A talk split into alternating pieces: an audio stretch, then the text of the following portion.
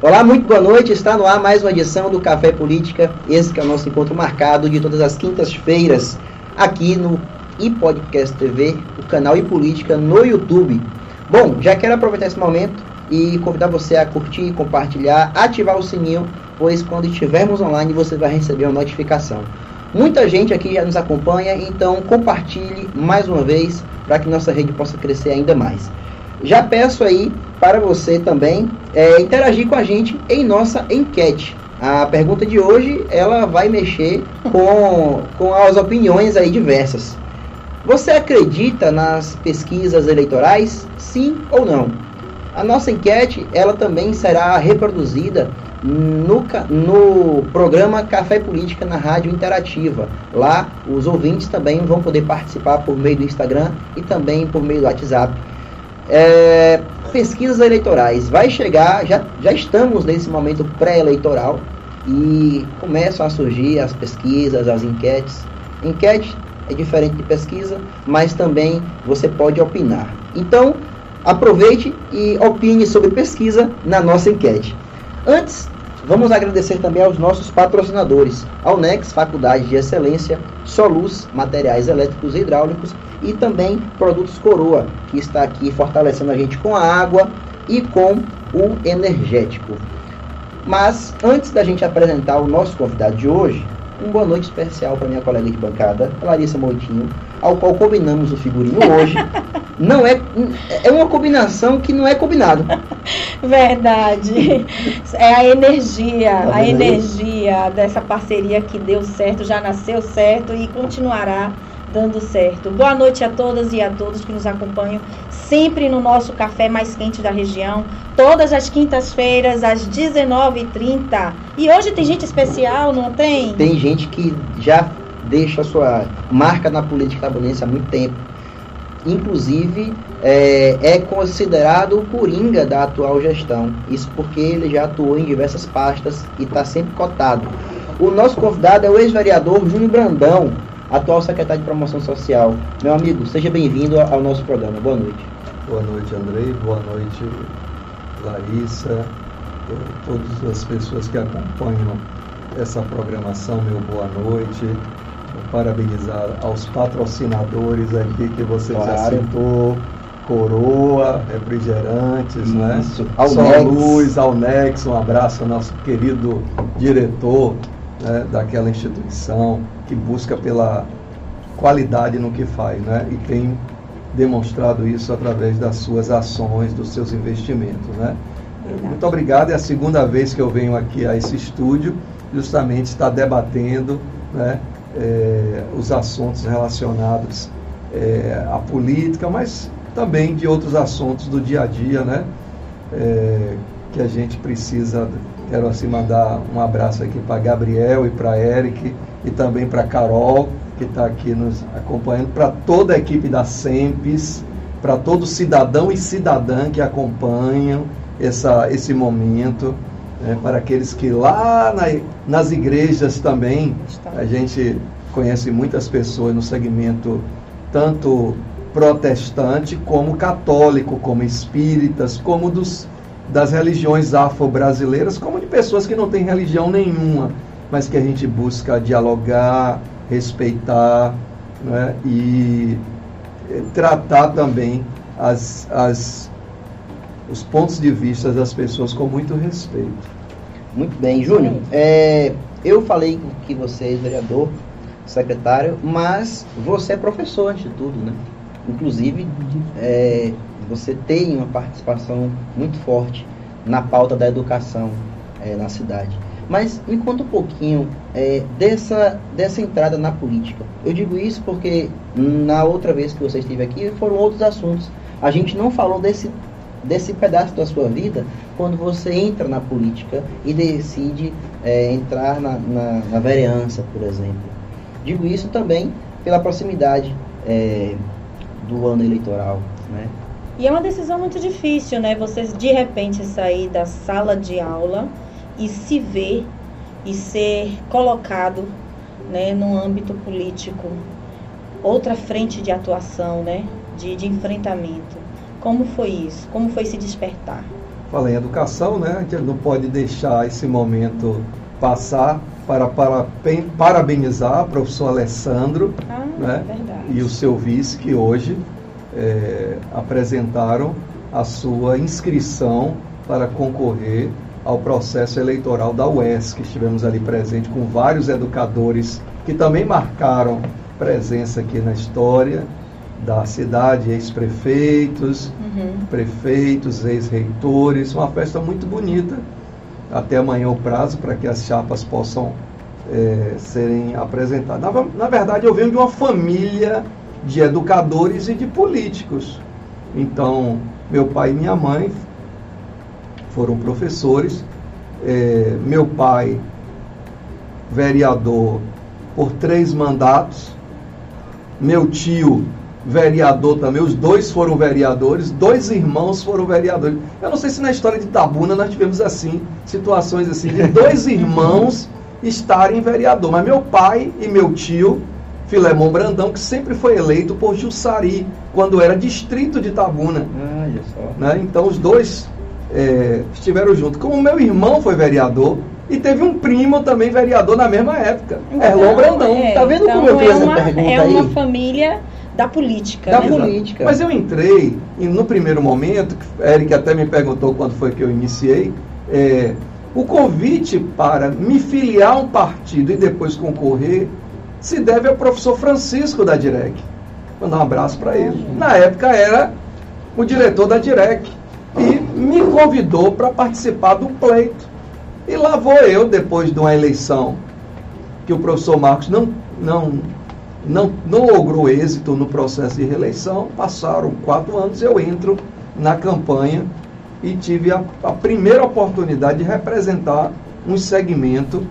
eh, a coligação fez sete vereadores, eu fui o sexto. Né? No primeiro ano, inclusive, de gestão do ex-prefeito Geraldo Simões, eu estava estreando como vereador aqui na cidade de Itabuna. Né? E eh, a gente, quando chega, ainda chega sem experiência. Com Né? certeza. Chega verde na política. Verde, comete acertos, mas comete erros. Como também nos mandatos depois, eh, nós não conseguimos a reeleição depois dos quatro primeiros anos. Ficamos na primeira suplência, depois concorremos de novo na segunda suplência. E aí eu recebo um convite de quem para mudar de partido?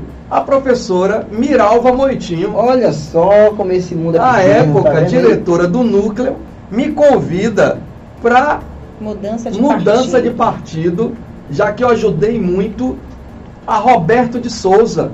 Qual era o partido que você estava antes? No primeiro mandato foi o PD, foi o PTB, 14. 14. E aí depois foi para o, o 22, né?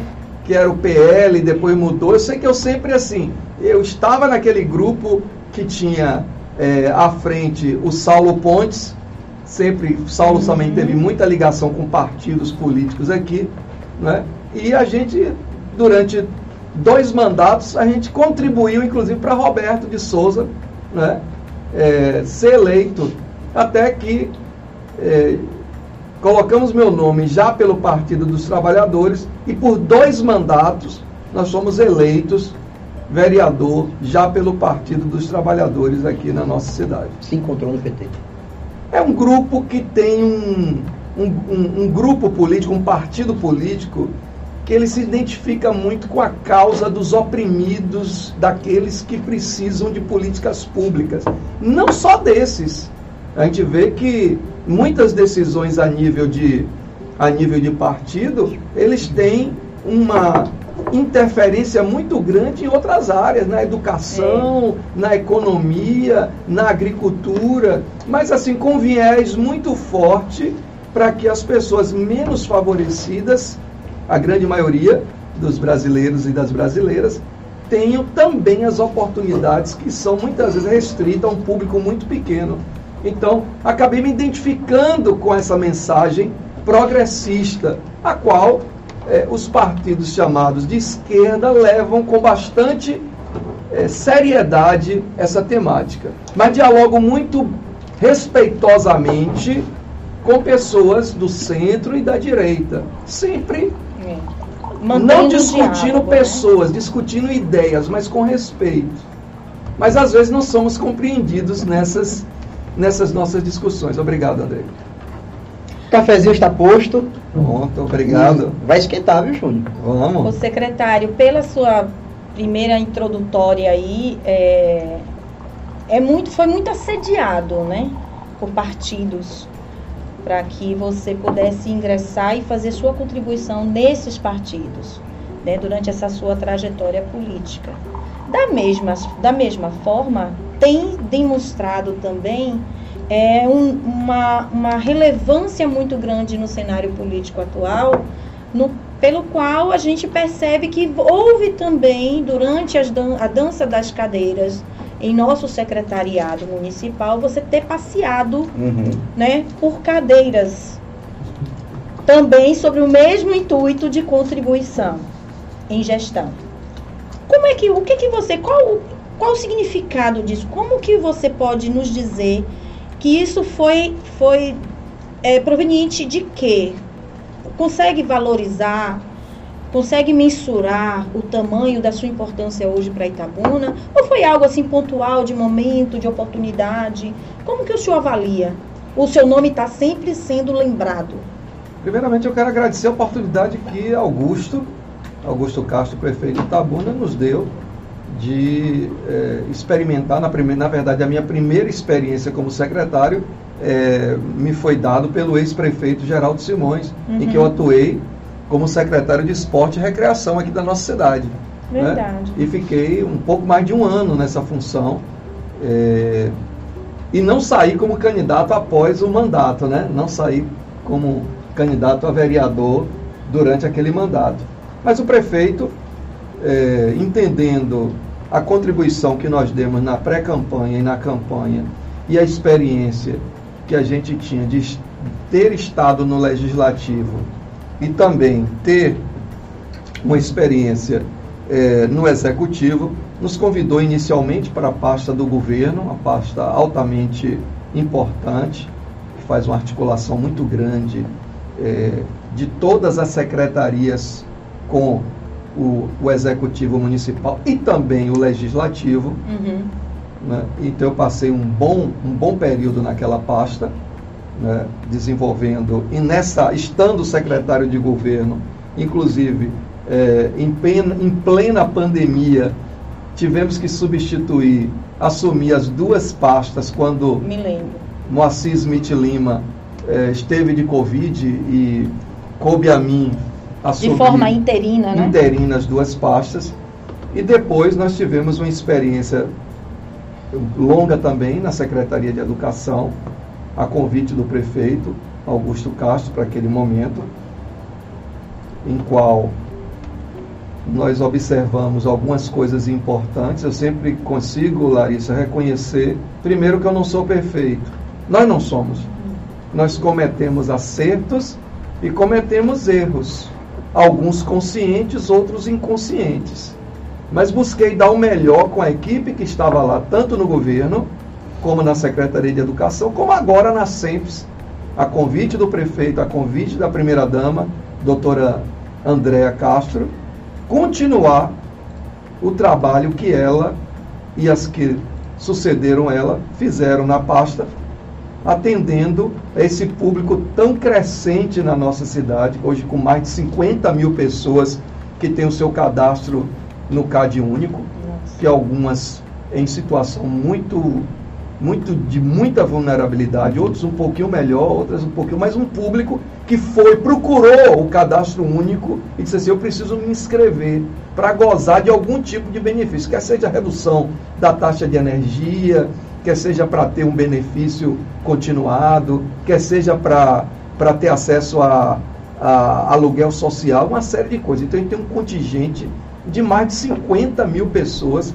que tem o seu cadastro e que foram lá dizendo que precisava de programas governamentais, quer seja municipal, estadual e federal. Então, é uma pasta desafiadora, porque eu saio da educação de um público de 20 mil estudantes e cerca de 3 mil entre professores e funcionários para um público de 50 mil. que repente. você tem que, de uma hora, cuidar desde a criança até o idoso, passando pela mulher, passando pelo adolescente, passando pela pessoa com deficiência, passando pela pessoa em situação de rua. Então, é uma, é uma pasta que não tem a mesma obrigatoriedade de investimento que tem a saúde e a educação. Entendi. A educação, você obrigatoriamente tem que investir 25%. Saúde, 15%, no mínimo. E o social não tem obrigação nenhuma, nem 1%. Hoje se briga a nível de, de Brasil como um todo para que o social tenha a garantia de no mínimo 1% do orçamento, do orçamento para que a gente possa tocar as políticas públicas. Alguém poderia perguntar, mas não vem recurso de fora? Então é fonte zero.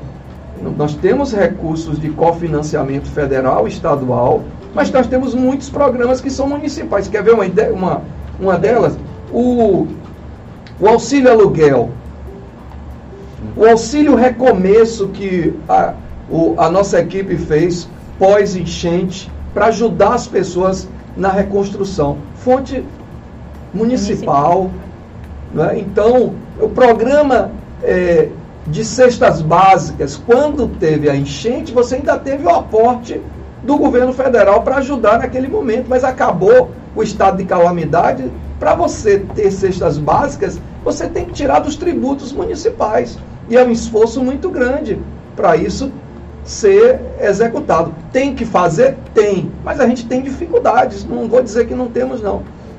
Todos os governos e eu gostei muito de uma entrevista que o, o, o Vani fez em um dos programas de audiência, que ele falou, olha, todos os governantes que passaram pela prefeitura tiveram seus acertos e seus erros. E é assim mesmo, somos seres humanos, às vezes a gente depende, não é? E, e, tem aquele desejo de sempre acertar, mas às vezes a gente não consegue ter esse acerto como todo, mas há um foco no acerto. Hum, é, é claro que Larissa apontou uma questão muito mais atual, mas eu queria voltar um pouco no tempo e também falar de desafios de Tabuna. Com sua experiência enquanto vereador, você foi pré-candidato a prefeito em um partido aqui. Inclusive, formou-se na época um grupo, que desse grupo acabou ali é, apoiando Augusto, nesse sentido, né? Naquele momento, enquanto você se colocou como pré-candidato é, e o nome à disposição para um desafio tão, tão grande, ser prefeito de Tabuna, é, naquele momento, qual era de fato a sua intenção? Era se colocar à disposição de um projeto em um consenso de outro nome que não o seu? Ou você de fato é, almejava ser o candidato é, e ser prefeito de Itabuna, por exemplo? Então. Na última eleição, aí, 2020, né?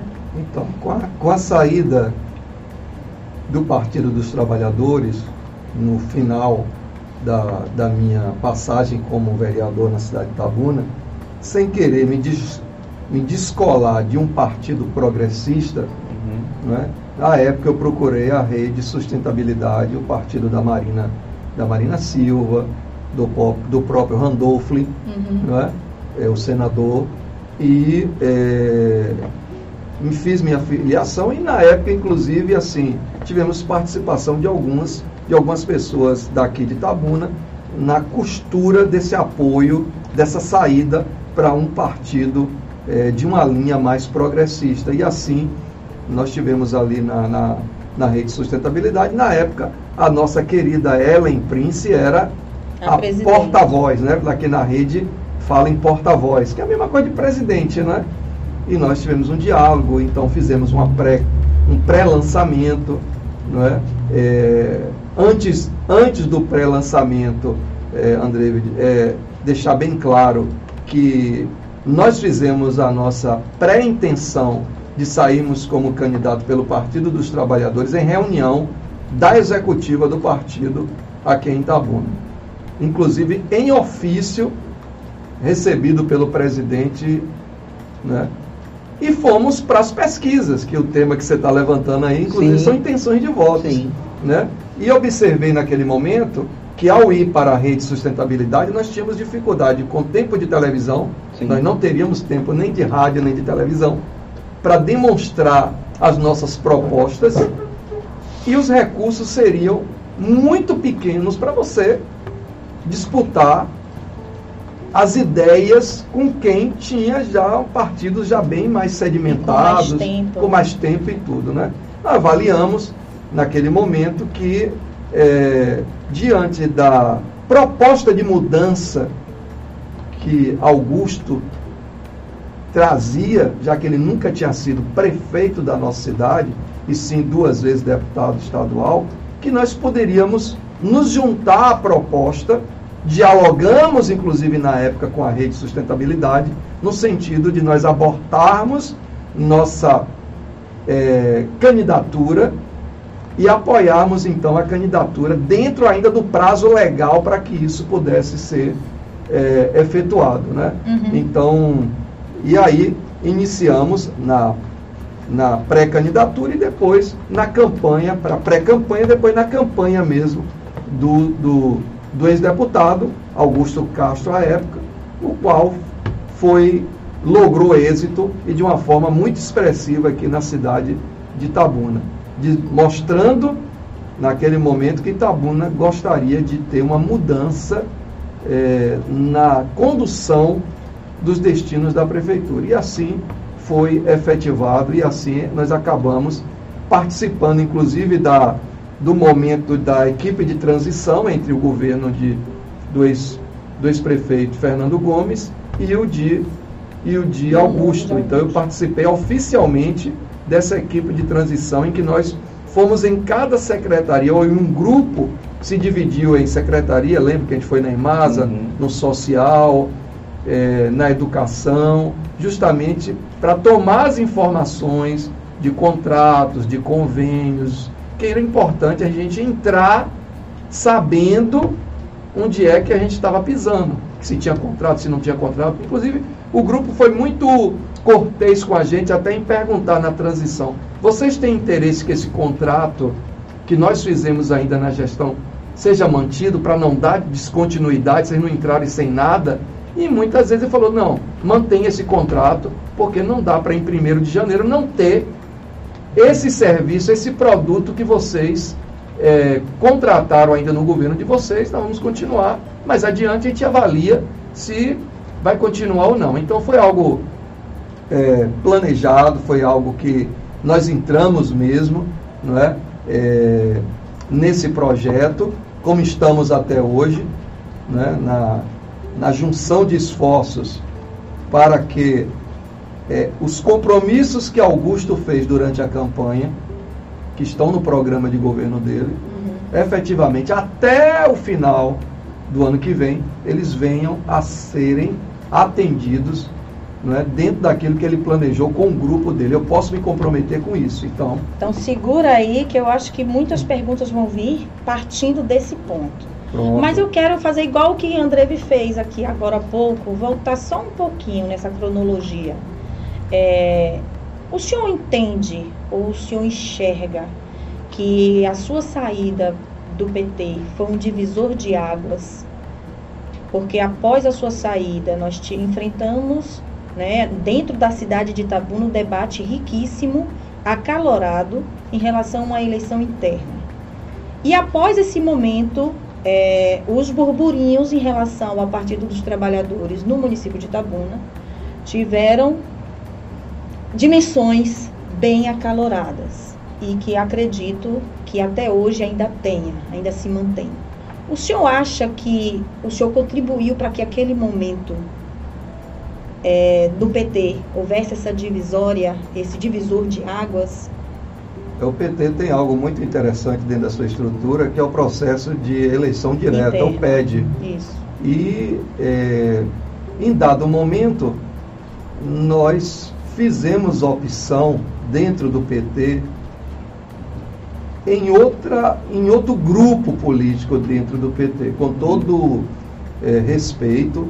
É, eu sempre onde, onde eu chego e falo, eu não deixo de dizer que o ex-prefeito Geraldo Simões, enquanto era deputado, enquanto foi prefeito, ele foi muito decente é, comigo, no sentido de buscar, é, de alguma maneira, ajudar o meu mandato. Mas em dado momento eu tive a opção de dialogar com outros grupos dentro do PT, o que me animou para a gente buscar é, mais espaço dentro do Partido dos Trabalhadores. E aí saímos na defesa da proposta é, de uma mudança na condução da direção da, da executiva municipal e de espaço dentro do partido. Você acha que faltou o que aí?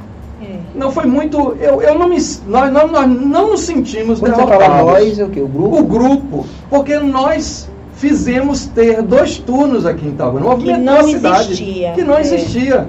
Algo que nós, no primeiro turno, perdemos, nós ganhamos, mas não tínhamos a quantidade de votos para não ter o segundo turno.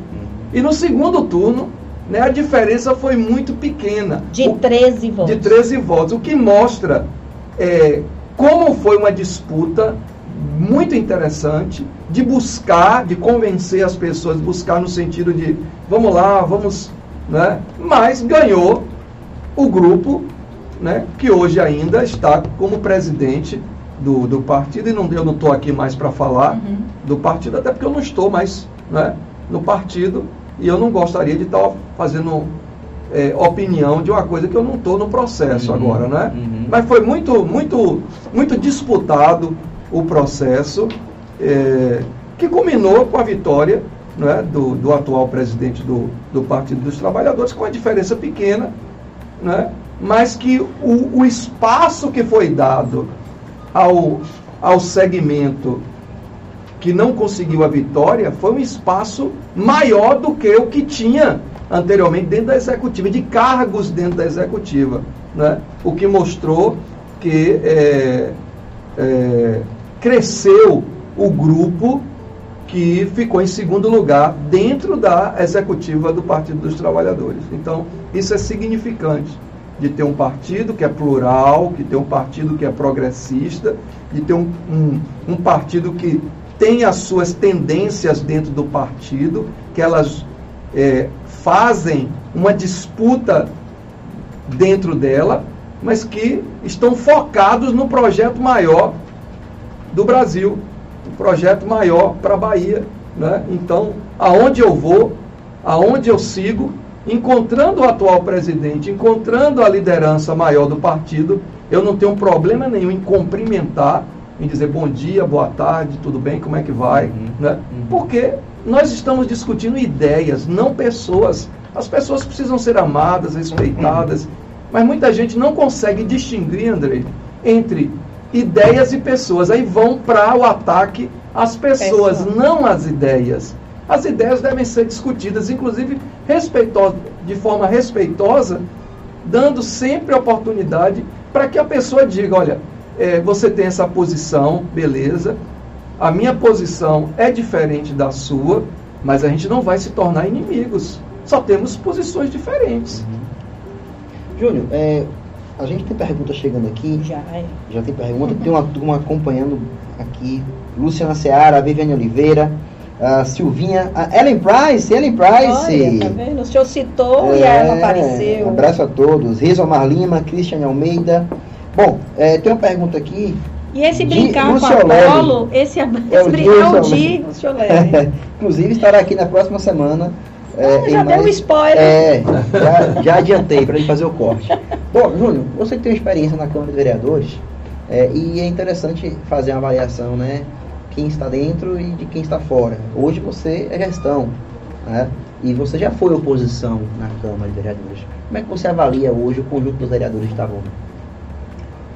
Andrei, é, eu não posso muito julgar a vontade do povo. A vontade do povo, dentro do regime democrático, dentro do processo eleitoral que tem regras próprias, a Câmara que está aí foi resultado da vontade de eleitores e eleitoras e precisa ser respeitada dentro do processo democrático, como a gente faz com a Câmara, uhum. como com a Câmara dos Deputados, como o Senado, como a Assembleia Legislativa Uhum. do Estado. O ser bom ou ser ruim, quem vai estar fazendo o julgamento são as próximas eleições. Naturalmente, a gente ouve muito comentário das pessoas relacionado à posição que cada vereador tem em votação, em questões Sim. e tal. Né? E eu também já fui criticado enquanto É vereador, isso, é estando lá, não é? Porque às vezes você tem que tomar lado, você tem que tomar partido, você tem que fazer opções E assumir os custos. e assumir o bônus e o ônus. ônus. Na época da pandemia foi muito difícil na Câmara, porque a gente tinha todo aquele, aquele cuidado né, que o, o governador Rui Costa tinha para com a Bahia, para com as mortes, para com as restrições para aquele momento. Mas nós tínhamos um outro grupo que pensava, e a gente não pode dizer que isso não seja importante, é importante, na questão e como fica a economia, e como fica a, a fonte de renda das pessoas. Então, era um momento muito Uhum. difícil. Agora também, por exemplo, na votação para com empréstimo, foi um momento difícil para o vereador também. Porque a cidade precisa progredir. A cidade não tem recursos de um aporte financeiro grande para grandes obras. Desde a época de vereador, eu tinha essa consciência, inclusive quando fiz minha pré-candidatura, de que o que se arrecada em Tabuna Não de- é só dá para você fazer o feijão com arroz da cidade. Fazer manutenção de tapa-buraco, alguma coisa. Não dá para você fazer grandes investimentos.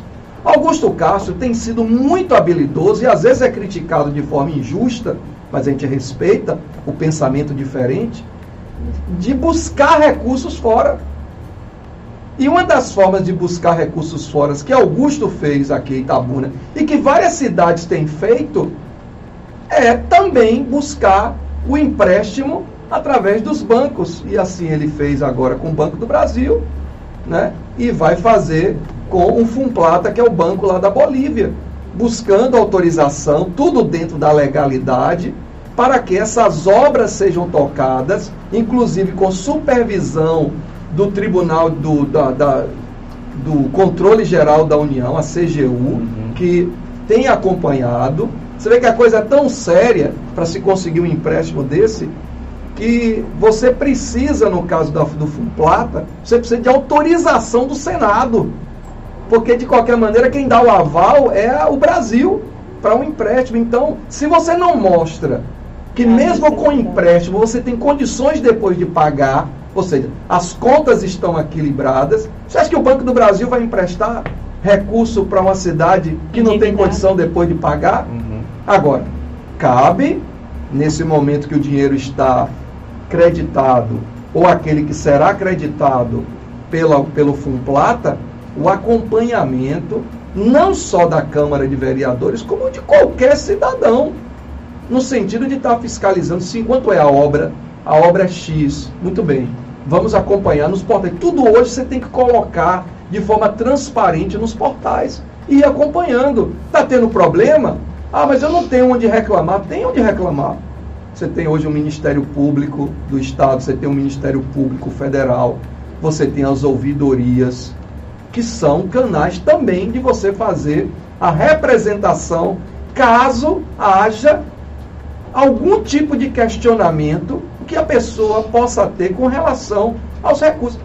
Eu não, eu não entendo muitas vezes, é uma luta que você tem que fazer para conseguir o que Vitória da Conquista consegue, o que Salvador consegue, né? o que Juazeiro consegue, outros municípios, Itabuna buscando também esse dever de casa e a gente colocando dificuldade né, para que isso seja efetivado e a gente tenha uma cidade melhor. Porque eu já ouvi do tipo assim, pessoas que moram fora chegar em Itabuna, mas Itabuna tá a mesma coisa, eu venho e volto, tá a mesma isso. coisa. Mas para ter alguma coisa diferente, não se faz política pública sem recurso. Vou falar de novo. Política pública se faz com recurso. E para modernizar, desenvolver a cidade, nós precisamos de recurso. E o recurso próprio não dá para você fazer grandes investimentos como Itabuna merece. Júnior, é, é, vamos fazer a pergunta aqui, Lari. É, mas eu, eu não posso deixar de falar uma coisa que me chamou a atenção. Já ouvi de políticos experientes isso. Não vale a pena ser prefeito hoje. No passado, sim. Porque não havia órgãos de controle. De controle Então, de regramentos. Há, um, há no imaginário popular de que ser prefeito hoje era como antigamente. Não tinha Ministério Público, não tinha, tinha nenhuma, nenhum outro equipamento de verificação de dados, por exemplo. Havia, mas era muito mais fácil antes você desviar um recurso, você sair rico de uma prefeitura, falando popular, mas tudo, do que hoje. Hoje, além da informação que a população tem, os eleitores têm, há também os meios de, de, de controle, de verificação. É, o, o próprio ex-presidente, ele falou que a Operação Lava Jato só aconteceu porque havia implantado desde o início do governo dele os órgãos de controle e fortalecimento da Polícia Federal, enfim. Então, é preciso desmistificar também essa coisa de que o dinheiro público parece que vai para conta pessoal, no PIX do, do prefeito ou do secretário. É um esclarecimento que tem que ser feito porque, de fato, a nossa política brasileira ela é movida a paixões, mas também de imaginário. Muito imaginário. Né? É. Por exemplo, a gente recebe muito da ouvidoria municipal. Ninguém nem muito. Tem pessoas que nem sabem que tem ouvidoria municipal aqui. É um, é um advogado, inclusive, que está à frente. Quase de 15 em 15 dias, de 20 em 20, 21 dias, eu estou recebendo demanda e respondendo. E algumas, inclusive, Andrei, a gente, por exemplo, tem muita denúncia que chega para a ouvidoria de pessoas que sabem que outras estão recebendo Bolsa Família quando não tem perfil para receber Bolsa Família. Aí eles entram na ouvidoria, você pode inclusive entrar de forma anônima. Olha, fulano, esses dias eu recebi uma denúncia assim, olha, alguém cadastrou meu filho para o Bolsa Família sem eu saber e tal. Né? E, não, e não foi. E, e a linha estava correta da pessoa. Se não chegasse pela ouvidoria a Hum. denúncia, Como é que ia? a gente não ia corrigir. E as irregularidades que são apresentadas Que são apresentadas. são prontamente atendidas? Nós, nós encaminhamos para os É. departamentos, Hum. pedindo esclarecimento, o departamento devolve e a gente manda para que o ouvidor possa mandar para aquela pessoa o, a, a- a resposta do que foi colocado. Fora o Ministério Público. Qual é o canal de denúncia? Qual é o telefone dessa ouvidoria? Na, na verdade, não é, não tem um telefone, Não ele tem. tem. um e-mail. Eu não tenho aqui especificamente agora. Mas a Aberto. produção aí pode tentar ver? Pode tentar ver qual é esse canal? É, vamos, vamos Enquanto a gente está, né, caminhando Júnior, aqui no programa. Tem uma pergunta que é a seguinte, que tem a ver com Bolsa Família. O Di Russoler, ele pergunta: Gostaria de saber do secretário o tratamento e olhar que se que a gestão dá aos programas importantes como Bolsa Família. E se a cidade trabalha para as famílias sair do programa. Uma boa boa pergunta. pergunta. É, é, ele continua, só um minuto. Quando falamos em saída do programa, dou um dado onde 70%, aqui é o dado de, de, de Rio Soler, dou um dado onde 70% dos primeiros beneficiados com bolsa, hoje, graças a Deus, não depende do programa. Então, só lembrando a pergunta de Larissa, Uhum. é, ouvidoria ponto assessoria arroba prefeitura de Itabuna.com.br. É Não esse sei se é mesmo, mesmo aí que- produção. Tá vendo aí? A Ok. comunicação vai verificar e qualquer Beleza. coisa a gente retoma. Quero mandar um abraço aqui para Robin Nilson, né? Robin Nilson, que é o nosso é, ouvidor geral aqui do município. Ah, então, o programa Bolsa Família, ela, um programa federal que ela veio justamente para atender esse público mais é, vulnerável da nossa sociedade. Mas mesmo com toda a preocupação em fazer a coisa correta e o governo federal preocupado tem é, cobrado mais dos municípios. Por exemplo, Pau Brasil agora foi escolhido pelo, pelo, pelo, pela, é, pelo governo federal para ser inspecionado. Vai uma comissão lá inspecionar. Não sei porque escolheu o Pau Brasil aqui Uhum. na nossa, na nossa Região. região. Né? Mas tem outras também que vão passar. Se eu não me engano, até Salvador também passará por um processo de saber se nós, do, do, dos nossos programas sociais, estamos, estamos conseguindo, com a velocidade que nós precisamos, fazermos o trabalho de recadastramento hum, para que as pessoas tenham acesso à garantia da continuidade do benefício, como também é, a constatação de que se aquela informação prestada pelo cidadão, ela na verdade está batendo. Porque queira ou não, ainda convivemos, Itabuna não é exceção, com pessoas que informam uma coisa lá no CAD único e quando você manda um entrevistador até a casa da pessoa, é outra situação. E aí a gente tem que informar a Caixa Econômica, no sistema da Caixa Econômica, que aquela informação não está batendo. Aí então, o que, é que o governo faz? A informação vai direto para a Caixa Econômica. Vai direto, sendo alimentado por um dos servidores que trabalha hoje no CAD Único, que tem nosso, nosso colaborador Rafael como diretor. E tem um grupo lá de servidores muito. Inclusive, eh, André e Larissa, nós fizemos um processo seletivo que foi todo acompanhado pelo Ministério Público dentro do social. Nós fizemos lá na educação. Então, a professora Adriana, que hoje está à frente, quero mandar um abraço a ela e a toda a equipe da educação. Hoje, a gente, nós concluímos um processo seletivo com quatro, quase 5 mil inscritos, sem custo, né, vocês não pagaram. Cerca de 2 mil foram fazer, ou seja, muitos se inscreveram e acabaram não fazendo. E nós já estamos contratando, já tem gente trabalhando nesses postos de saúde que vai desde digitador, entrevistador, técnico administrativo, cuidadores, é, serviços gerais, é, cozinheiros para as nossas casas de abrigamento e voltado justamente para também o, o, o Bolsa Família não deixar de chegar para aqueles que verdadeiramente precisam desse, desse auxílio.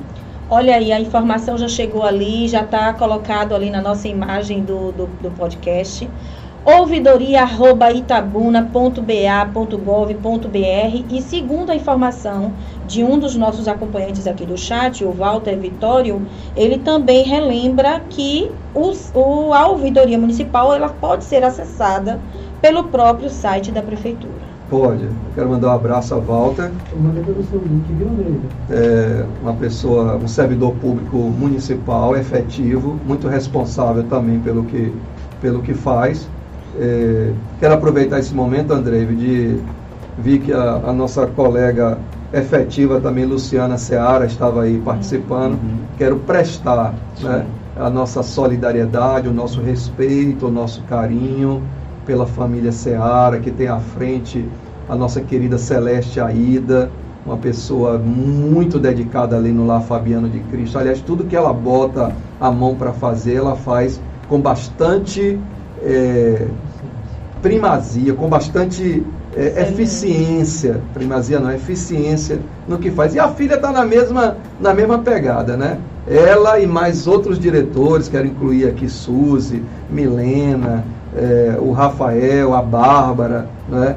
A nossa querida é, Larissa Moitinho, que se junta ao time para não só fazer política pública, mas para também, né, enquanto ser político, é, mulher, defensora do que ela acredita e o que eu acredito também ser o correto. Então, não pense que Larissa, porque está lá, ela não faz uns embates com a gente, não. Ela faz e a gente ainda agradece, porque ela tem essa pegada de ter um empenho no social, mas não deixar de defender as suas bandeiras para com aquilo que ela sempre acreditou e criticou. Característica, inclusive, de alguém que de um, que tem assim uma vida dentro de um partido progressista. Obrigada. Né? Júnior. É... Prestar também, viu, minhas condolências aqui, estender as palavras do nosso é, Júnior Brandão a, a Luciana, viu? Nossos sentimentos do grupo e política, essa grande perda que ela teve nessa, nessa última semana. Bom, é, continuando aqui com o nosso bate-papo, Júnior, é, duas perguntinhas aqui que é a seguinte. Primeira. Eu acho que vamos por essa primeiro, hein? Isso. Vamos esquentar o café. Vamos. Estamos chegando já. E o povo tá pedindo para esquentar o café. Estamos chegando aqui em alguns finalmente. É, Júnior, você é pré-candidato a vereador ano que vem? É, primeiro eu quero esclarecer que eu, eu, eu estou sem partido, né? Então, quando eu isso, tive- é exclusivo isso aí, É. hein? Quando já eu- faz o recorte, o Júnior Brandão busca partido para ser candidato. Ó, ele já mudou. Já busca, eu estou- Está buscando ou está sendo assediado? É, não, não, não nos falta convites, né? Para que a gente possa. é, a gente sempre tem esse viés de estar num, num partido de uma linha progressista, que é, faz parte hoje da minha, da minha formação política, naturalmente. Mas em dado momento, eu, como gosto também da área política, eu farei a escolha para é, a filiação, mesmo que eu não seja candidato né? Mas é, a pergunta que você está me fazendo hoje é, e a resposta hoje é, eu não serei candidato a vereador, hoje. Até porque eu entendo que é, hoje a gente está muito afinado. é, quero mandar até um abraço aqui muito carinhoso para o nosso querido é, vereador, hoje licenciado e presidente da Fundação Marimbeta, nosso querido Manuel Porfílio. Quero mandar um abraço também para o líder do governo lá na Assembleia, o deputado Rosenberg, né, que a gente tem buscado dialogar, além do próprio Joséildo, do próprio Osni, né, e de outras forças progressistas que a gente tem dialogado muito.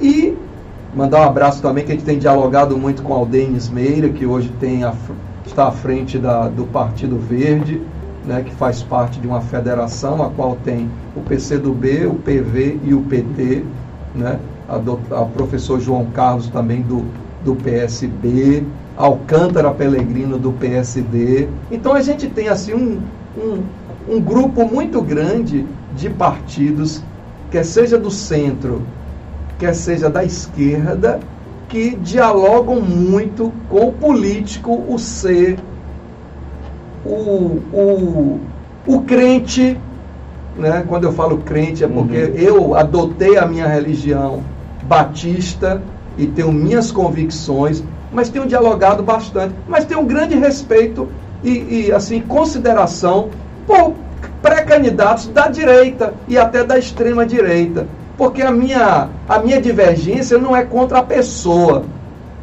às vezes a minha divergência é com a ideia que aquela pessoa defende, mas nunca com a pessoa. A gente não pode ir por esse viés de que é, é, perder esse viés de que as pessoas sejam menos importantes do que as coisas. Eu volto a dizer, o gestual fala.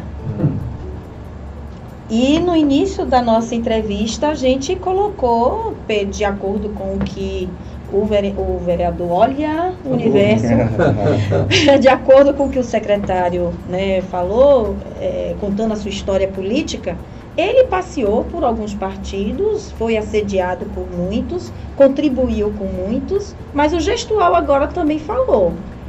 Estou sem partido, mas Hum. só aqui nessa fala ele citou quantos partidos? Todos os partidos. Que ele mantém um diálogo? PSD, PT, PSD, quem mais? Produção? É, falou de PC do B, PV. PV. Então, quem sabe isso aí, né? Não é uma dica que estou aberto para Ele o mandou um recado para todo mundo. Não foi? Você sentiu isso? Claro. Porque ele sabe que eu ia perguntar se ele votaria para o PT. Tem possibilidade de volta de Não, eu não, eu não descarto essa possibilidade não, entendeu, Andrei? Eu, eu fiz muitas boas amizades com pessoas extremamente respeitosas. Eu, por exemplo, eh, fiz uma amizade muito boa com o Nelson Pellegrino, que hoje está no Tribunal de Contas dos Municípios. Inclusive, apoiei ele na última vez que ele se candidatou aqui em Tabuna. Apoiei também, e eles me ajudaram, eh, a deputada hoje que é presidente da principal comissão na Assembleia Legislativa, que é a nossa querida Sônia. Maria Del Ah, Carmen, né? que já, acho que já está no quarto mandato, mais, a- mais ou menos. Então estivemos juntos e é, ajudei, inclusive, quando ainda estava no partido, na eleição do atual presidente do PT na Bahia, o Éder. Eu estava lá no dia da votação e dei meu voto. Seguindo a tendência que nós estávamos naquele momento, que não era mais a tendência que eu a qual eu adentrei no partido, era outra tendência. E fomos vitoriosos naquele momento, tanto é que Éder se tornou o presidente. Né? É, tenho um carinho muito grande e um respeito pelo atual governador do estado, Jerônimo Rodrigues. Sempre que eu encontro, cumprimento, ele me cumprimenta, a gente bate um, um pequeno um pequeno plá acerca de algumas coisas. E do, do, do atual ministro, o ex-governador é, Rui Costa, uma posição muito relevante. Não tenho muita aproximação, até pela questão hum. histórica de, de é, e, da minha, e da minha idade também, né? no sentido de quando eu entrei dentro do Partido dos Trabalhadores, nunca tive a oportunidade de cumprimentar, de estar próximo do atual presidente Luiz Inácio Lula da Silva. É, mas assim, é, não só torço para que dê certo, como oro por ele e orava por Fernando Gomes quando ele estava. Não foi meu candidato, Fernando. Como orei também pelo ex-presidente. Porque a gente não pode ser contra a pessoa, a gente pode até ser contra a ideia, mas para a pessoa a gente precisa, a Bíblia fala que a gente deve orar pela, pelas as nossas autoridades. E assim eu faço, independente de estar no poder, alguém que eu não escolhi para estar no poder. Ô, Júnior, aí vamos aprofundar um pouco Aprofundou, confundiu. Não, é, não, porque de fato, é, o ex-presidente, ele tinha uma ligação muito grande com o grupo evangélico. Como é que foi você lidar com isso durante a eleição e também durante o governo? Como você conseguiu lidar com essas questões? Sempre de forma muito respeitosa. Considerando perdeu, aí... perdeu amigos durante Perdi amigos Isso, e bons amigos. Considerando eu, esses dois projetos é, antagônicos. O que eu lamento muito, porque a pessoa que é a, a, instrução bíblica que a gente recebe desde pequeno, quer seja na igreja católica, quer seja na igreja protestante, é a gente amar as pessoas. Que as pessoas estão acima das coisas e como machucou a gente por tomar um partido para uma linha mais progressista e a pessoa defender uma linha mais de direita ou de extrema direita e começar a lhe olhar com um olhar não mais de irmão, mas de inimigo. Uhum. Aquilo doía, enquanto o nosso olhar, mesmo entendendo que a pessoa estava fazendo uma opção é, política diferente da nossa, mas a gente tinha que continuar com um olhar de irmão, irmão de fé, mesmo divergindo nas ideias. Então nós tivemos um grupo muito grande aqui em Tabuna que acabou seguindo a opção de votar no ex-presidente. Ficou um clima ruim no culto? É, interessante. Houve um, pelo que eu senti, houve uma, uma mobilização de membros de uma igreja para outra, quando aquela igreja tinha Nossa, uma, uma, é uma, uma linha de condução para uhum. com a eleição mais próxima do que você achava que era a linha correta, né? Interessante. Mas, mas, uma coisa que eu sempre tive curiosidade, essas questões políticas, já que houve um posicionamento político, né, uhum. de mobilização, de afastamento ou até de aproximação, mas esses debates políticos puderam ser feitos também dentro da igreja? As igrejas, principalmente as igrejas é, mais é, tradicionais, históricas, elas têm muito claro, André, a separação entre igreja e Estado muito clara.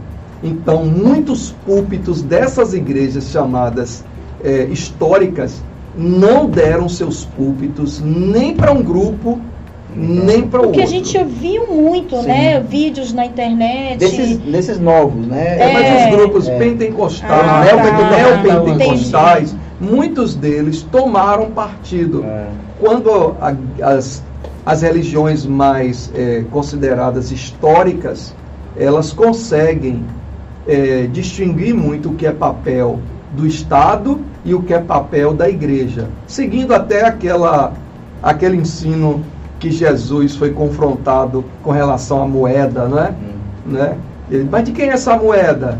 Aí ele falou, não, dai a César o que é de César, dai a Deus o que é de Deus. Culto a Deus. A gente tem obrigação, sim, porque o voto é obrigatório, eu posso até votar em branco ou não, né? ou não votar. Não votar também é uma forma de votar. Uhum. Né? Você só tem que justificar, depois pagar a multa e tal. Mas é, é, a igreja segue uma linha, mas cada membro ele é livre, não para praticar o desamor.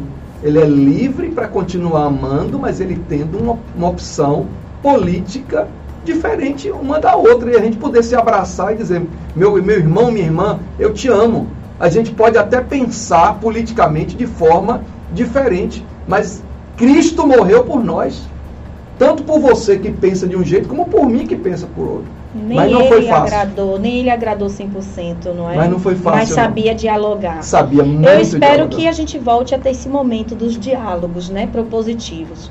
Ô Júnior, só pra gente, eu sei que a gente já tá nos finalmente aqui, mas na- é, nós assistimos nos últimos dias aí a vinda de um grupo de refugiados na cidade. E essa, esse posicionamento da prefeitura, né, do governo municipal ter amparado, ter acolhido, sofreu também algumas críticas. Eu queria saber, assim, a sua opinião enquanto cidadão e enquanto gestor.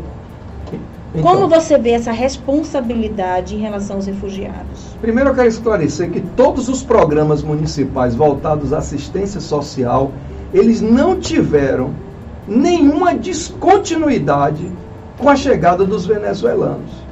As pessoas podiam estar dizendo assim, ah, tá tirando Isso, recurso, porque se ouviu muito. tá tirando recurso para atender os nossos. Não, os nossos continuam sendo atendidos. O prefeito Augusto determinou os programas municipais vão continuar rodando normalmente. Doutora Andréa também tem nos cobrado. E vamos correr atrás, como estamos correndo, para que o governo brasileiro que deu a entrada desses venezuelanos, no caso daqui de Itabuna, são venezue- venezuelanos índios, eles moravam na zona rural, diferente de venezuelanos que vão para cidade. grandes centros, tá? E nós não temos só venezuelanos aqui, nós temos também uma comunidade afegã aqui na cidade de Itabuna, mas com não, que vieram de cidades, não vieram da, de, de aldeias.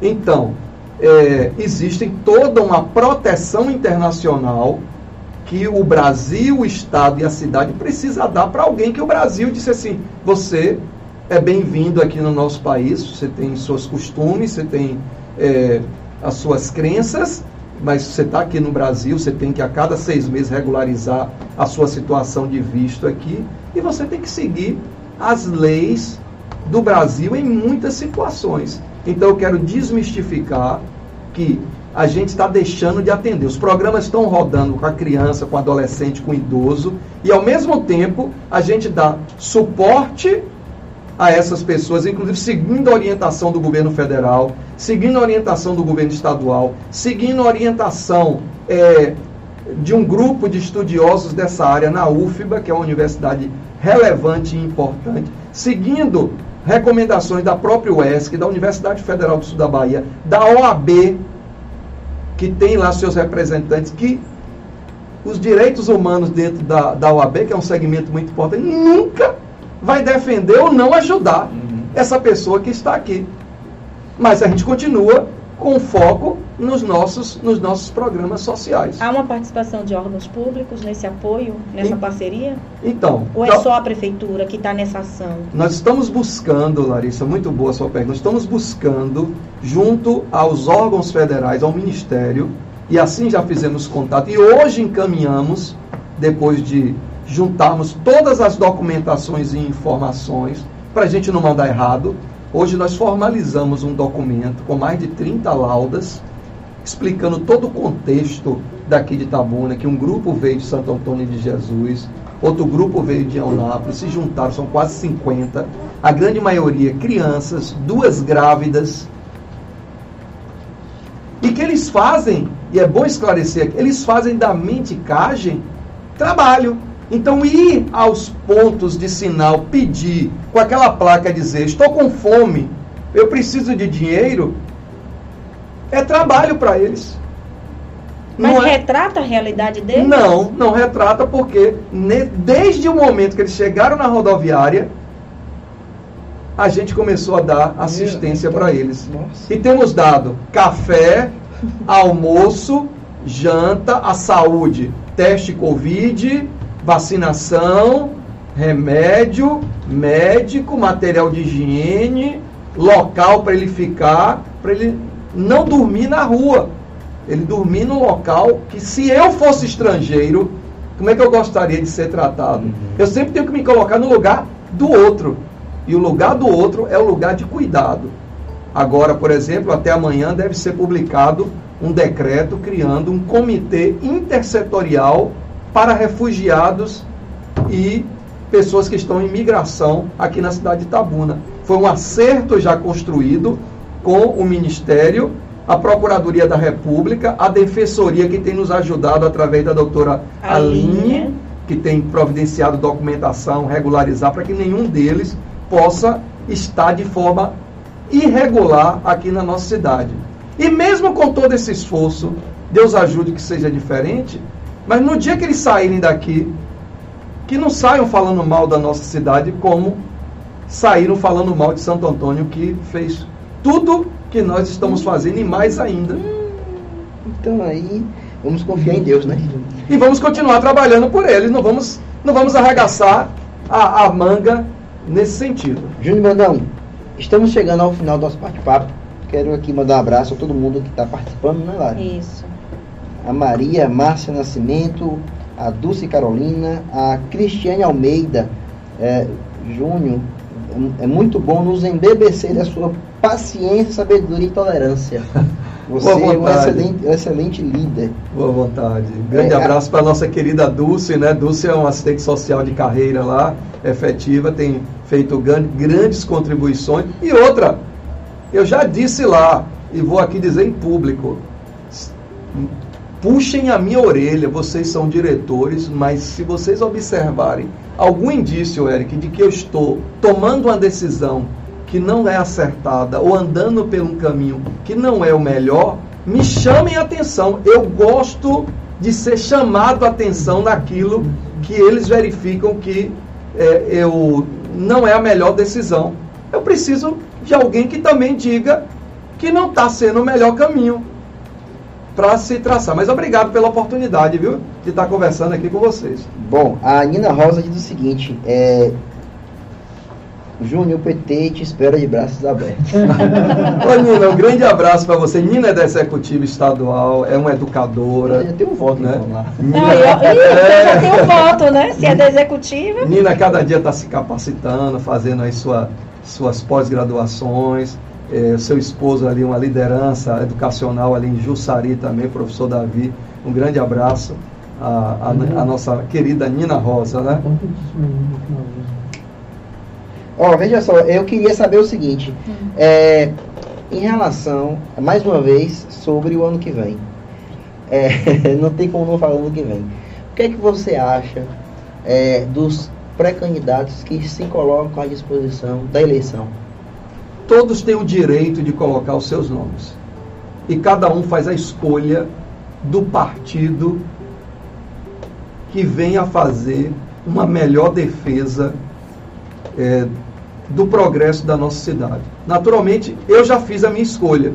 A minha escolha é a reeleição de Augusto Castro para que ele continue aquilo que ele está no seu planejamento de crescimento para a nossa cidade e tenha mais quatro anos para continuar a esse, esse crescimento que a cidade precisa, precisa fazer na área do saneamento, na área da infraestrutura, na área do esporte, na área da educação, na área da saúde,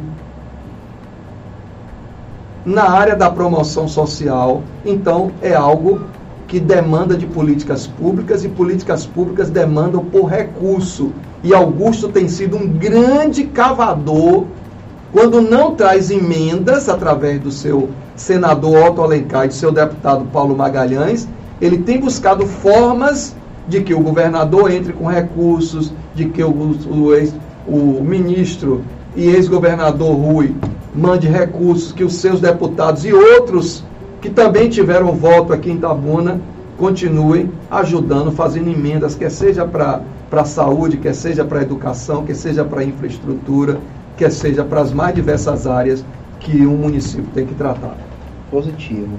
Júnior, é, tem um assunto que a gente não pode ficar de fora, inclusive está sendo muito discutido, que é a questão do plano de cargos e salários que está sendo construído, inclusive já foi apresentado ao prefeito Augusto Castro.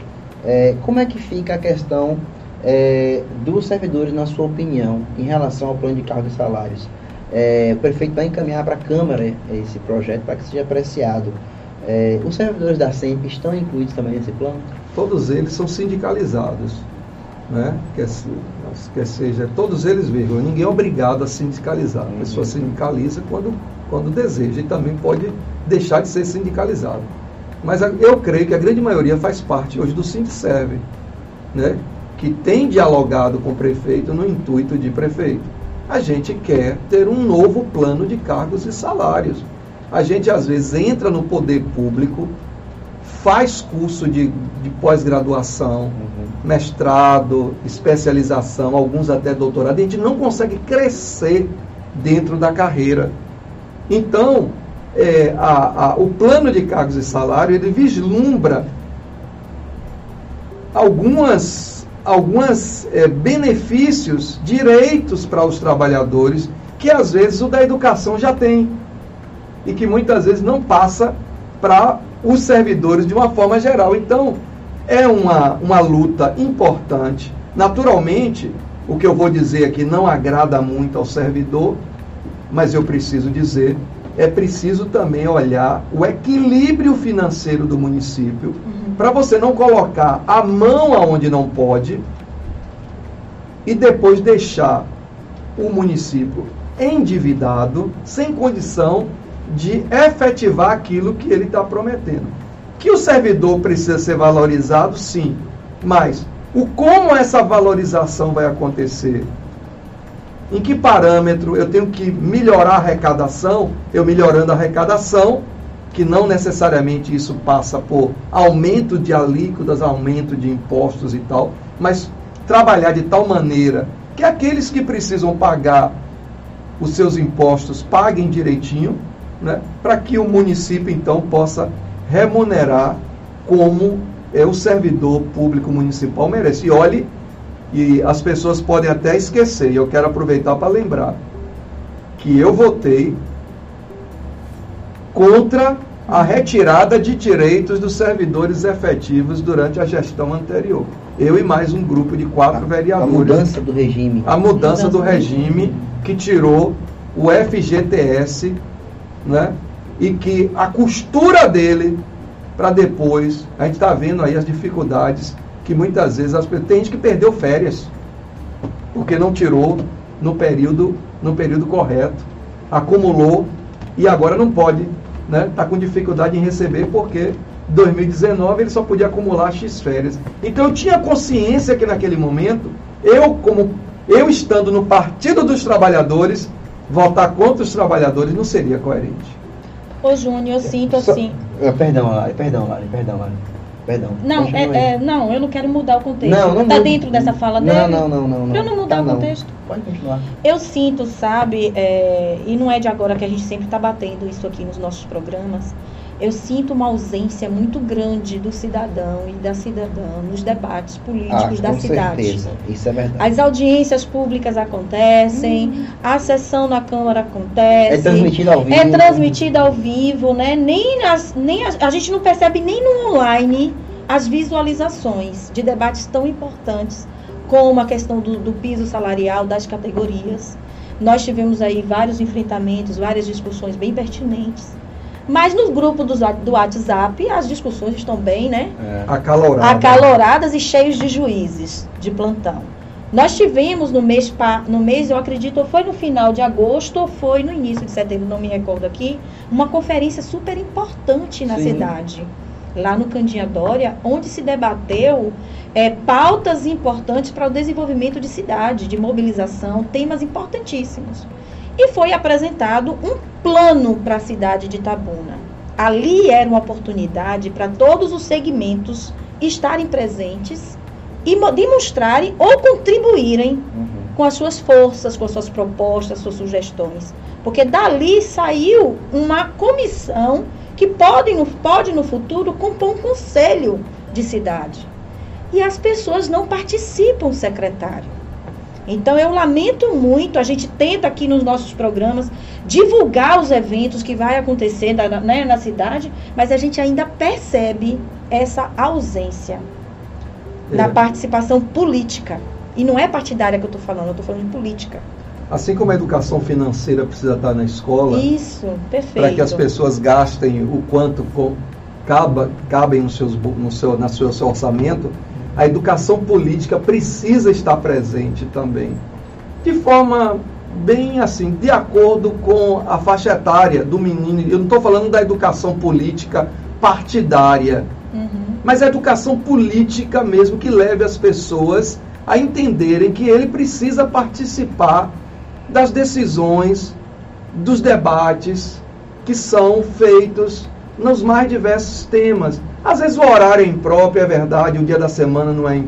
não é muito legal para fazer, mas o que eu sinto é a ausência dessa oportunidade de se discutir assuntos desde a escola, para que aquilo crie um hábito. um hábito de que eu preciso discutir as várias, os vários assuntos que, que, que estão sendo motivos de discussão e você criar esse hábito, mas começando lá no, no, no, no talvez no fundamental 1, e você fazer, vamos aqui debater a situação da mulher, né? E você Eu gostaria reúne, muito. Vamos, vamos debater a situação das pessoas em situação de rua. Vamos fazer aqui uma plenária. E aí você começa a ter, mesmo que seja curtinho, de 15, 20 minutos, mas que comece a discutir temas. Vamos, vamos discutir a questão, por que, que as pessoas jogam lixo? Na rua, Ainda. na porta?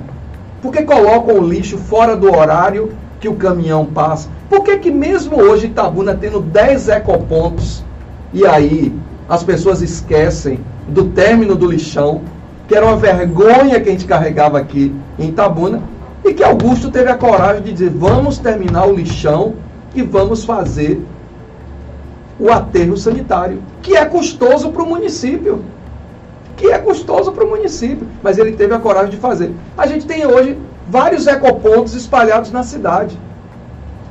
E eu vejo, eu fico feliz quando vejo alguém, eu faço a, a separação do lixo e levo.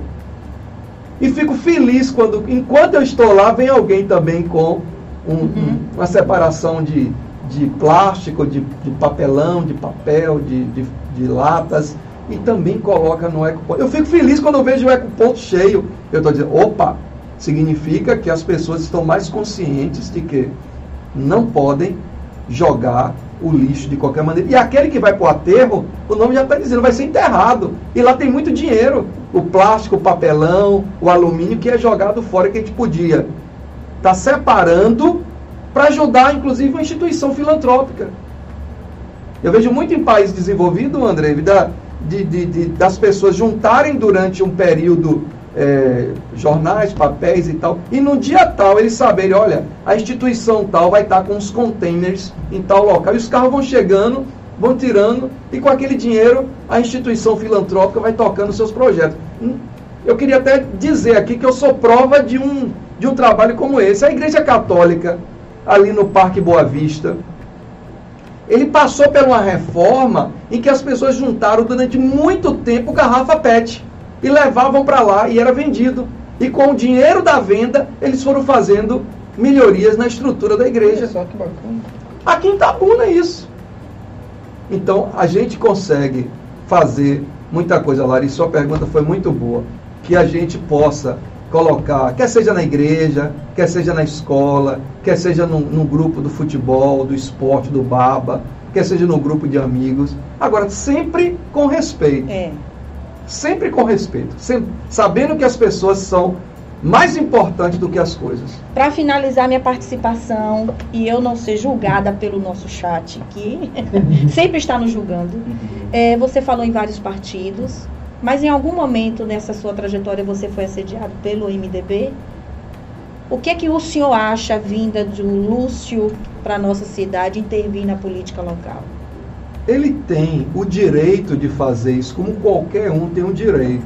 O Lúcio entende que o MDB tem sua força a nível estadual, tem um vice-governador, Uhum. Geraldinho, que é do MDB, e ele tem o direito de ir para qualquer município buscar o espaço que o MDB entender que precisa ter.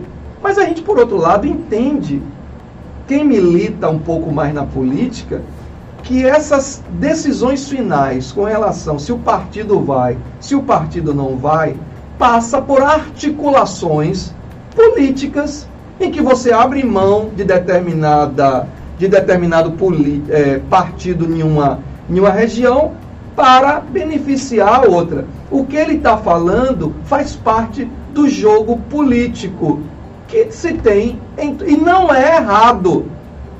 Né? As pessoas vão dizer assim, não, está dentro do que é o jogo político. Eu vou dialogar, eu vou conversar, eu vou ver o que é melhor por partido. Eu preciso que o partido continue grande, relevante, e eu vou continuar dialogando. E isso não deve ser motivo de crítica para ninguém. Faz parte do diálogo que é importante se ter entre partidos. E muitas vezes não é para ganhar dinheiro nem nada, é para o partido continuar do tamanho que ele, que ele precisa estar ou até crescer. Né? Uhum. E isso natural nessa, nessa busca do diálogo. E aí, analista? É uma resposta de quem tem experiência na política e sabe como o jogo funciona. É, é importante isso porque durante esse debate público as informações se confundem muito e, aca- e gera desinformação. Isso. Mas- Eu não gosto nem de usar o nome jogo, eu gosto de usar o nome articulação. Você articula. E o que é o ato de articulação? Se a gente falar no dicionário, vai estar muito claro o que é articular. Né? É, arti- não é você Tentar manusear peças para um fim. E eu sei que no final da- das contas, todos os partidos devem apresentar como proposta o crescimento da nossa cidade. Pra- Mas o que me intriga é que ele desenha propostas específicos para um terceiro, Hum. não para o MDB. Por isso que eu me eu, eu refiz Eu eh, acho a que pergunta. não. Eu acho que não. Ou é isso, ou ele realmente está vislumbrando aumentar um espaço do MDB aqui em Itabuna, que antes já foi muito grande. Já Mas foi. hoje eu estou achando um pouco É, adormecido. Isso não aconteceu só com o MDB, né? Nós tivemos, por exemplo, o PSDB Uhum. aqui em Itabuna, que era um partido grande, Uhum. e teve vereadores e tudo, né? E foi, é, acho que devido à própria história, o caminho que o PSDB traçou pós Fernando Henrique Cardoso, ele foi a nível de Bahia e a nível de Itabuna, foi tomando uma, uma diminuição, né? E naturalmente, aqui em Itabuna, quero mandar até um abraço para Afonso Dantas, que é o atual, né? Atual Presidente. presidente aqui em Itabuna, que inclusive está hoje aí no chat. Hoje está em Salvador, estava dizendo, "Olha, vai ter a convenção estadual do PSDB. Quero mandar um abraço a todos aqueles que militam por esse, por esse partido, é, importante na, na conjuntura, mas eu não estou no coração, na mente e na alma da família Vieira para saber o que é que, além do crescimento do partido aqui, tem de interesses maiores do que esse. E se tiver, quem vai ter que responder é ele, não sou eu, que vou ter que estar metendo, por exemplo, dando, dando opinião de uma coisa que eu nem tô lá para saber como é que tá, né? Até porque você também pode ir para o MDB, né? Não houve nenhum, não houve nenhum convite nesse sentido, viu, André? Mas se houver o, o, o convite, não só dele, como de outros, nós vamos analisar, sempre dialogando com o nosso líder, que hoje é o, o, o prefeito Augusto Castro, que a gente busca muito conversar com ele sobre o andamento da política local. Não no sentido da gente estar debaixo dos pés dele, mas ao lado dele nas decisões que precisam ser tomadas. Perfeito. Júnior Brandão, é, aqui a gente teria muito mais assunto. Eu quero fazer uma ressalva aqui o seguinte. Muito obrigado pela participação de todos aí no chat. Nós temos uma enquete. Eu gostaria de fazer uma ressalva. É, as participações são muito boas. Maravilhosas, são perguntas, interações. as- é, o chat é bacana que ele tem vida própria. As pessoas começam a discutir ali no próprio chat Um enquanto responde o bate-papo acontece. E, fatalmente, algumas perguntas passam batidas, alguns comentários passam batidos.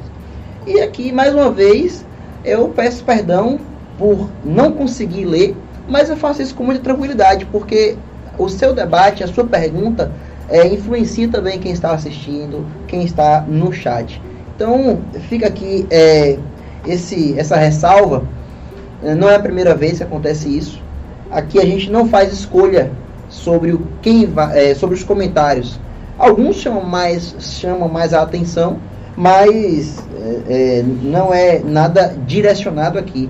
Sempre os entrevistados e, e, e os comentaristas aqui, é, os participantes do chat, têm liberdade de falar, né? Porque às vezes a gente acaba se passando de uma pergunta e Isso. outra, e outra e acham que é maldade, interesse. E muitas Enfim. vezes uma resposta de um- do convidado acaba contemplando uma pergunta É. que já estava lá acima no topo né, do Perfeito, chat. é isso aí. Bom, a gente vai encerrar a nossa enquete, muito importante por sinal.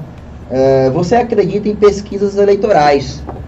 As pessoas responderam 61% sim e 38% não. Júnior acredita nas pesquisas eleitorais?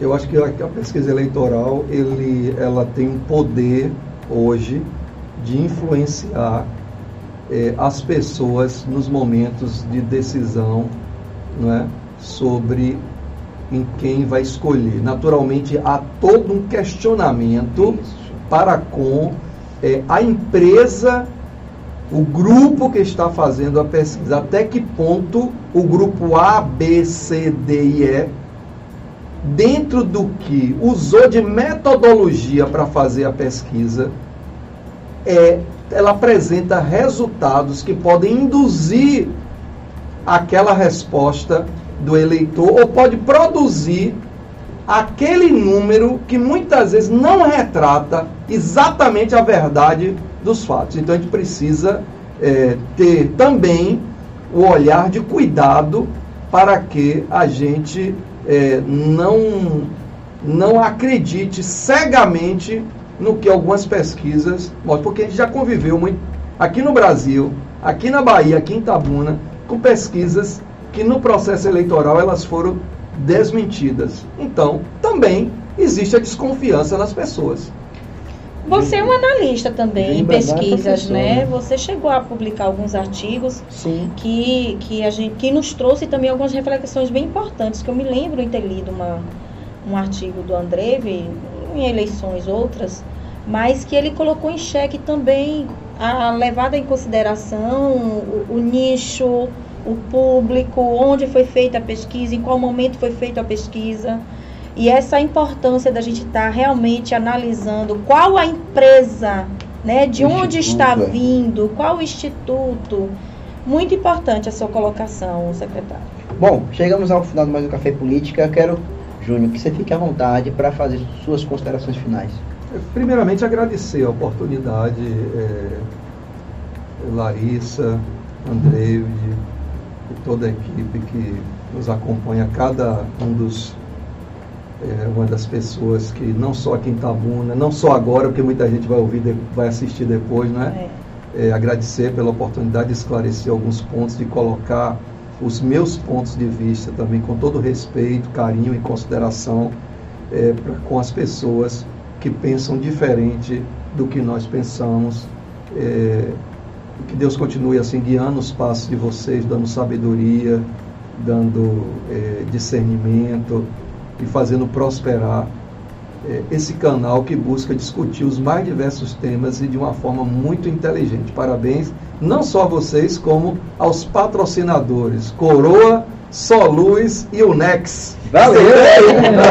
Olha! Já virou, vai, né? Já fez uma chance. Larissa, muito obrigado mais uma vez. Obrigada. Obrigada, Andreve. Obrigada ao nosso convidado, o secretário Júnior Brandão. Que Deus continue lhe dando sabedoria e paciência, como foi dito aqui no nosso chat, é, que Itabuna agradece. Obrigada a todos e a todas que nos acompanham até o presente momento, que a gente conseguiu manter um público, não foi? Público Até o finalzinho. Muito obrigada. Obrigado a todos e até semana que vem. Tchau, tchau. Muito bom. Foram muitas perguntas